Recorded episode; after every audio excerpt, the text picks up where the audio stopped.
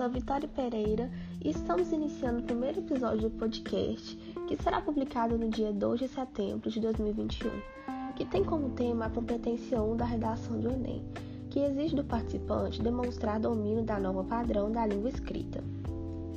O interlocutor de hoje será a Ana, que vai trazer um pouco sobre esse assunto explicando o que é. Convidamos o Lucas o Gustavo e a Nicole, que são excelentes ex-corretores do Enem, para serem entrevistados pelo nosso amigo Guilherme, pensando em auxiliar quem tem dúvidas nessa competência.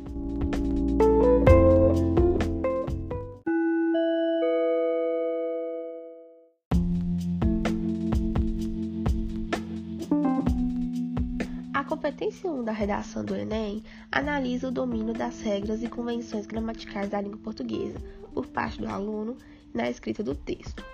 Sendo assim, nessa modalidade, o corretor observa se as orações estão completas, organizadas e bem divididas, além de verificar se as palavras estão com a grafia correta e se aspectos como acentuação e pontuação estão bem aplicados.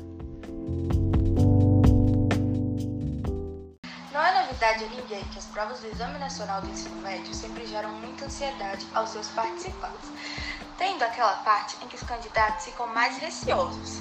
Trata-se da temida redação, que é, na maioria das vezes, o um motivo de pânico entre os estudantes.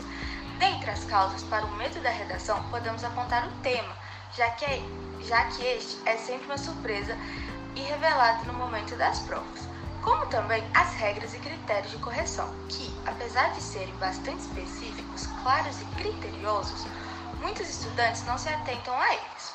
Para avaliar esses itens, o exame conta com cinco competências em sua matriz de referência. O candidato do Enem deverá abordar e ou explicar as mesmas em seu texto. Abordaremos aqui o que determina a competência de número 1, a competência 1 estabelece que é necessário demonstrar domínio da norma padrão da língua escrita.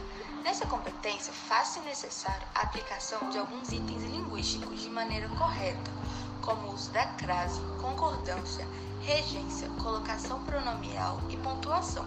E são nestes que os candidatos cometem os maiores deslizes e erros em seus textos.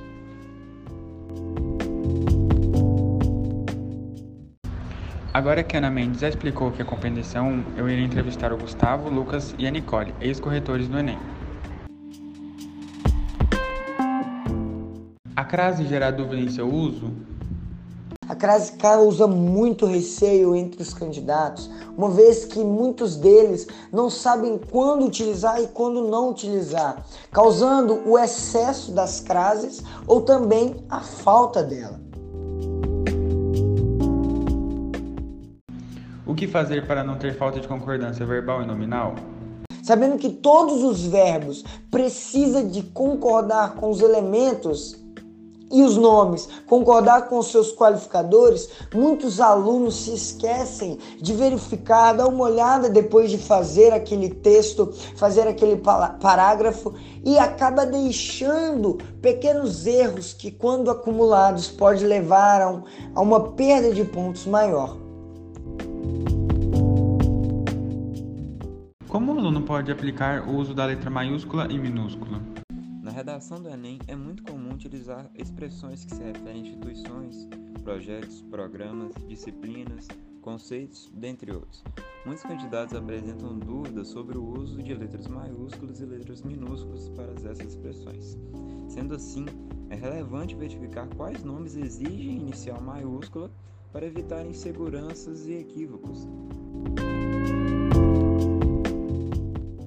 Em questão à pontuação, os alunos costumam errar em quê?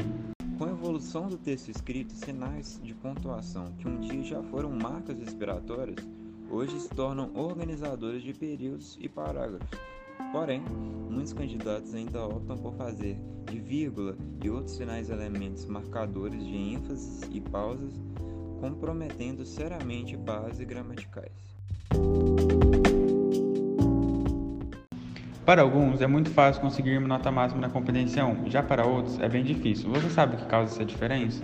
Essa competência avalia se o aluno consegue usar a gramática que aprendeu na sua vida escolar, se sabe diferenciar o jeito que falamos do que escrevemos. Se você tem um bom desempenho nas aulas de língua portuguesa, maravilha. Agora, se você não vai bem, para tudo tem um jeito. Muita coisa que a gente aprende na gramática é só para preparar terreno para coisas mais essenciais. Como assim? Me explica direito. Por exemplo, a gente aprende fonética para saber dividir as sílabas corretamente na hora de mudar de linha, ou para entender regras de acentuação gráfica, como a que diz que toda paroxítona terminada em ditongo é acentuada, ou para saber que, de acordo com o novo acordo ortográfico, os ditongos abertos só são acentuados em palavras oxítonas. Portanto, não é tudo que você precisa revisar.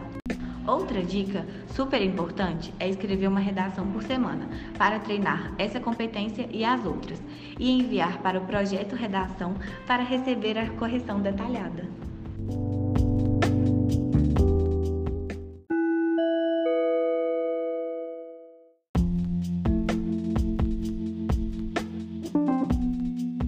E para concluir o nosso primeiro episódio do podcast, vale lembrar que o Enem considera uma boa redação aquela que demonstra excelente domínio da modalidade escrita formal da língua portuguesa e de escolha de registro.